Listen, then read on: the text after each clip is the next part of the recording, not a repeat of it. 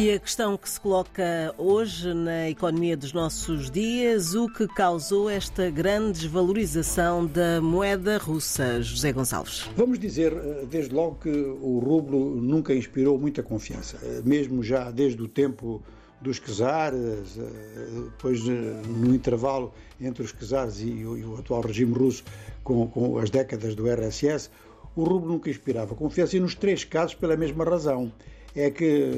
as instituições políticas da Rússia intervêm na moeda, que também é uma instituição, e que lhe tiram, de certa forma, até essa função institucional, ou seja, que intervêm nela no sentido de ou de impor valores ou de impor sacrifícios, e isto, naturalmente, que falsifica as regras de base dos mercados. Mas, por outro lado, as instituições políticas da Rússia também são consideradas uh, tão flutuantes que podem, por exemplo, atacar o Estado Social, podem exigir esforços à população que vão muito para além das normas democráticas. Agora, esta, esta desconfiança é a desconfiança de base. Depois, em segundo lugar, por detrás da economia, ou melhor, da moeda russa, há uma economia, mas desde sempre, uma economia que não apresenta ela própria atrativos ou tem muita intervenção do Estado, ou então tem muita intervenção dos oligarcas, ou seja, que é sempre um pequeno grupo, aquele que decide e aquele que beneficia. E a concentração, no mundo de hoje, a concentração de riqueza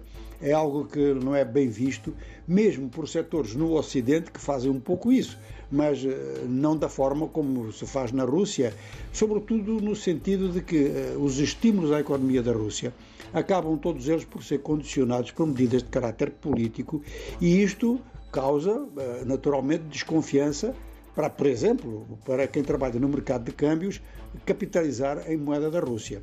A, a economia chinesa ou, e a moeda chinesa têm também uh, regras de funcionamento que não são as mesmas do Ocidente, que não são as mesmas no sentido de deixar o mercado definir o que é que essas moedas valem em função da economia que tem por trás. Mas eh, esse comportamento do Estado chinês é menos visível e menos prejudicial para a moeda, porque a economia chinesa é uma economia pujante, pode vir a ter crises como qualquer outra economia, mas não é uma economia tão pressionada como é a economia da Rússia, por exemplo, pelos oligarcas e pela aliança desses oligarcas com o poder político, é algo muito perigoso. Um segundo elemento, que provavelmente até poderíamos colocar em primeiro lugar. A moeda russa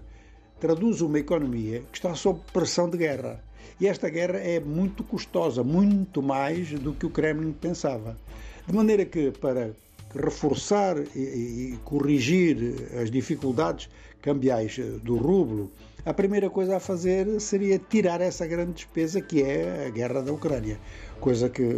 o Kremlin não vai fazer porque é um objetivo político importante. Então a sensação que se tem é que as críticas que são feitas a partir do Kremlin em relação ao Banco Central, essas críticas podiam ser devolvidas, se houvesse liberdade política na Rússia para isso, podiam ser devolvidas pelo Banco Central ao Kremlin, dizendo porque que o Kremlin não para com a guerra e porque que exerce esta pressão que acaba por ser um fator importante na desvalorização da, da, moeda, da moeda russa.